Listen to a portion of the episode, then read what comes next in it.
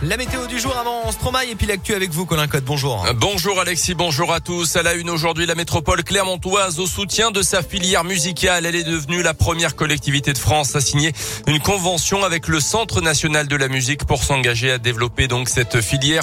On parle ici des salles, bien évidemment, mais aussi des sociétés de production audiovisuelle qui réalisent des clips ou des tourneurs qui organisent des concerts, sans oublier évidemment les labels qui produisent les albums.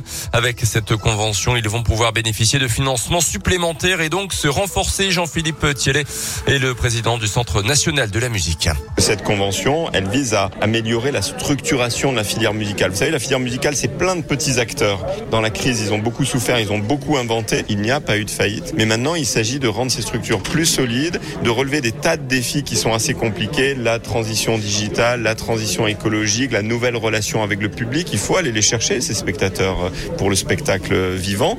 Il faut gagner sa visibilité sur les réseaux sociaux, sur les équipements digitaux. Tout ça est difficile et le rôle du CNM, c'est d'encourager, d'aider, de donner les moyens d'être plus solide. Les premiers effets de cette convention, un appel à projet lancé sur la thématique de la musique à l'écran. Les aides peuvent aller jusqu'à 10 000 euros pour des projets qui peuvent, qui devront être lancés avant la fin de l'année 2022. Une Auvergnate de 49 ans interpellée mardi soir à Lens, selon la montagne, pour une tentative de vol dans un supermarché. Elle venait d'être repérée par les vigiles en train de quitter les lieux avec, avec elle trois consoles de jeux valeur plus de 1200 euros. Elle a été placée en garde à vue. Il sera bientôt euh, euh, devant le tribunal correctionnel. À la une également aujourd'hui, durcir le ton pour sauver, s'il c'est possible, les fêtes de fin d'année. C'est l'objectif en tout cas du gouvernement face à la cinquième vague épidémique. Euh, en France, encore plus de 32 000 cas positifs. Hier, Olivier Véran va annoncer de nouvelles mesures à la mi-journée. On devrait notamment savoir à quelle catégorie de la population la dose de rappel sera ouverte dans les prochaines semaines, peut-être à tous les adultes. Le délai d'écart entre le dernier vaccin et la dose de rappel pourra être ramené de 6 à 5 mois. La validité du test anti-Covid pour les non-vaccinés qui veulent profiter du pass devrait quant de 72 à 24 heures seulement. Le gouvernement veut faire peser la contrainte sur les Français qui ont fait le choix de ne pas se faire vacciner. Le port du masque, lui, pourrait être rendu obligatoire à l'intérieur et à l'extérieur dans les lieux de rassemblement.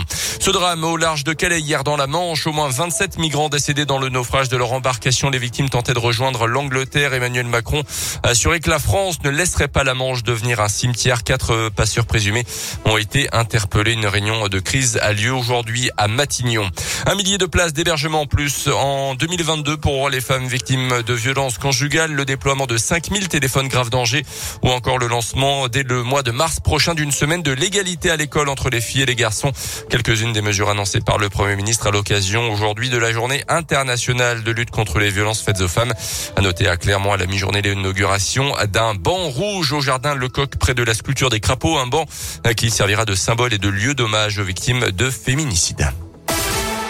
Les sports avec la Ligue des champions de foot et la cinquième journée qui a vu la défaite du PSG sur le terrain de Manchester City 2-1. Les Parisiens quand même qualifiés pour les huitièmes de finale de la compétition, assurés de terminer deuxième. Ce soir place à la Ligue Europa avec un déplacement au Danemark pour l'OL sur le terrain de Brondby. Ça sera à partir de 21h.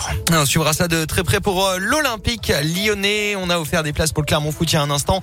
C'est tombé chez Nathalie Acebaza. Ça retombe à tout moment de la journée. Radio Scoop partenaire du Clermont Foot 63. Match face à Lens mercredi prochain prochain.